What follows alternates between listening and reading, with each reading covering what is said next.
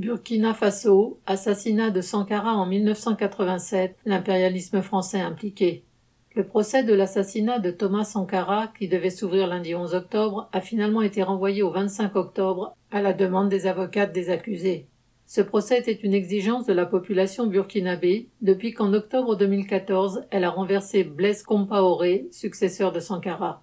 Le procès ne permettra cependant pas de faire toute la lumière sur ce meurtre la justice burkinabé ayant choisi d'écarter la recherche de commanditaires au-delà des frontières du pays, notamment en France et en Côte d'Ivoire. Dirigeant nationaliste intègre, un des seuls qu'ait connu l'Afrique, Thomas Sankara dirigea le pays de 1983 à 1987 en se fixant pour but de l'arracher à la mainmise de l'impérialisme français. Il rebaptisa l'ancienne colonie de Haute-Volta en Burkina Faso, ce qui signifie pays des hommes intègres, et s'attacha à faire entrer ce symbole dans la réalité. Le budget du pays, tout dérisoire qu'il était, fut au moins utilisé à construire des écoles, des centres de santé ou à promouvoir l'éducation des femmes.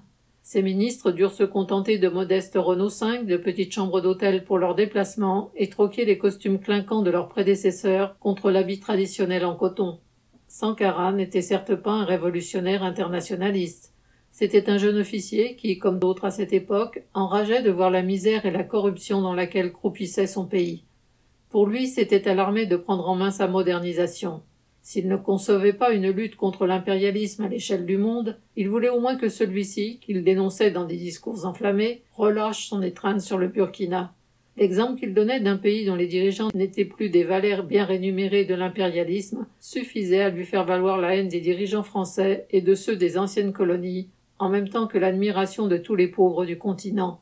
C'est pourquoi le 15 octobre 1987, il fut assassiné. L'organisateur du crime, Blaise Compaoré, qui succéda à Sankara comme président du Burkina, ne sera pas présent au procès. Il coule des jours tranquilles dans sa luxueuse villa de Cocody, le quartier huppé d'Abidjan en Côte d'Ivoire, depuis qu'en 2014, l'armée française l'a exfiltré de son palais présidentiel de Ouagadougou, où il allait tomber entre les mains de la population pauvre révoltée. Le président de la Côte d'Ivoire, Alexandre Ouattara, ami de longue date de Compaoré et par ailleurs redevable à l'armée française de son accession au pouvoir, a bien sûr refusé de l'extrader au Burkina. Dès la mort de Sankara, Compaoré avait à nouveau asservi le pays à l'impérialisme français. Il y a fait régner pendant vingt-sept ans une dictature sanglante. Mais au-delà de Compaoré, bien des pistes mènent aux responsables français de l'époque, à Jacques Chirac, alors Premier ministre de François Mitterrand, et à son entre guillemets Monsieur Afrique, Jacques Faucard, grand maître des services secrets.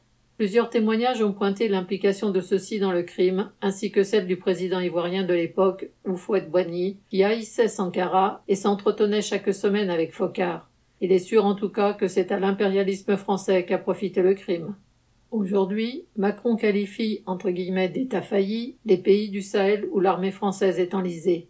Mais quand pendant quatre ans a existé en Afrique un État dont le président entendait réellement assurer le bien-être de la population et non sa propre fortune, les dirigeants français n'ont eu de cesse de le remplacer par un dictateur corrompu et de recréer ainsi un État failli, apte à servir les intérêts de leur impérialisme. Daniel Mescla.